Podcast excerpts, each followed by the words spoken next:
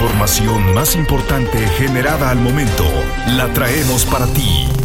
Radioincro.com Es jueves 2 de marzo de 2023 y aquí tengo para ti toda la información. Comenzamos. Actualidad informativa.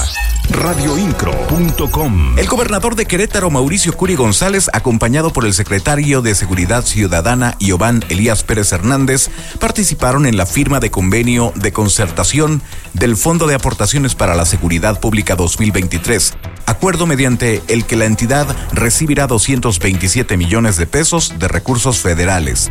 Durante el evento, que contó con la asistencia de representantes de 11 entidades federativas, el secretario de Gobernación, Adán Augusto López, aseguró que la firma del convenio es una muestra de cómo mediante el trabajo institucional se fortalecen las tareas de seguridad.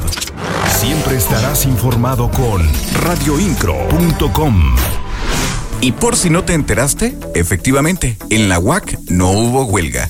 El Sindicato de Trabajadores y Empleados de la Universidad Autónoma de Querétaro aceptaron el 4.7 de aumento directo al salario propuesto por el alma mater queretana. Autoridades de la Universidad Autónoma de Querétaro, encabezadas por la doctora Teresa García Gasca, rectora de la institución y representantes del Sindicato de Trabajadores y Empleados de la UAC, este UAC, por parte de José Alejandro Octavio Silva Martínez, que es su secretario general, se reunieron en las instalaciones del Centro de Conciliación Laboral del Estado, donde el organismo sindical aceptó el ofrecimiento de la máxima casa de estudios de la entidad del 4.7% de aumento directo al salario. Las noticias de Querétaro están en radioincro.com. No todo está dicho en el regreso de la afición al Estadio Corregidora. El subsecretario de la Secretaría de Gobierno, Martín Arango, informó que la directiva de Gallos Blancos tiene como fecha límite el próximo sábado 4 de marzo para cumplir con todos los requisitos para poder tener público en el Estadio Corregidora. Esto en dado caso de que se pretenda reabrir el Estadio Corregidora este domingo 5 de marzo para el partido de Gallos Blancos contra Toluca. Recalcó que la directiva del equipo tiene que cumplir con los requerimientos de protección civil y de la Secretaría de Seguridad Ciudadana para obtener el visto bueno. El funcionario estatal declaró que será decisión de la directiva de Gallos Blancos buscar la reapertura del estadio este domingo o hasta el 19 de marzo. Radioincro.com, el medio en que puedes confiar.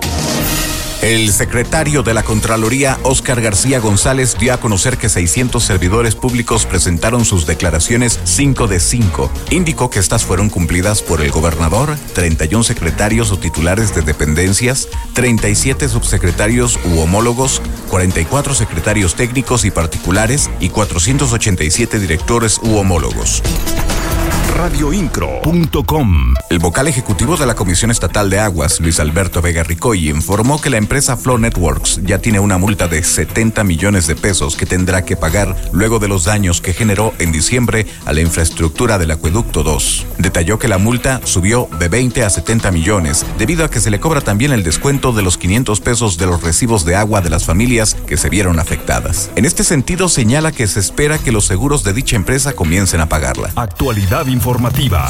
Radioincro.com.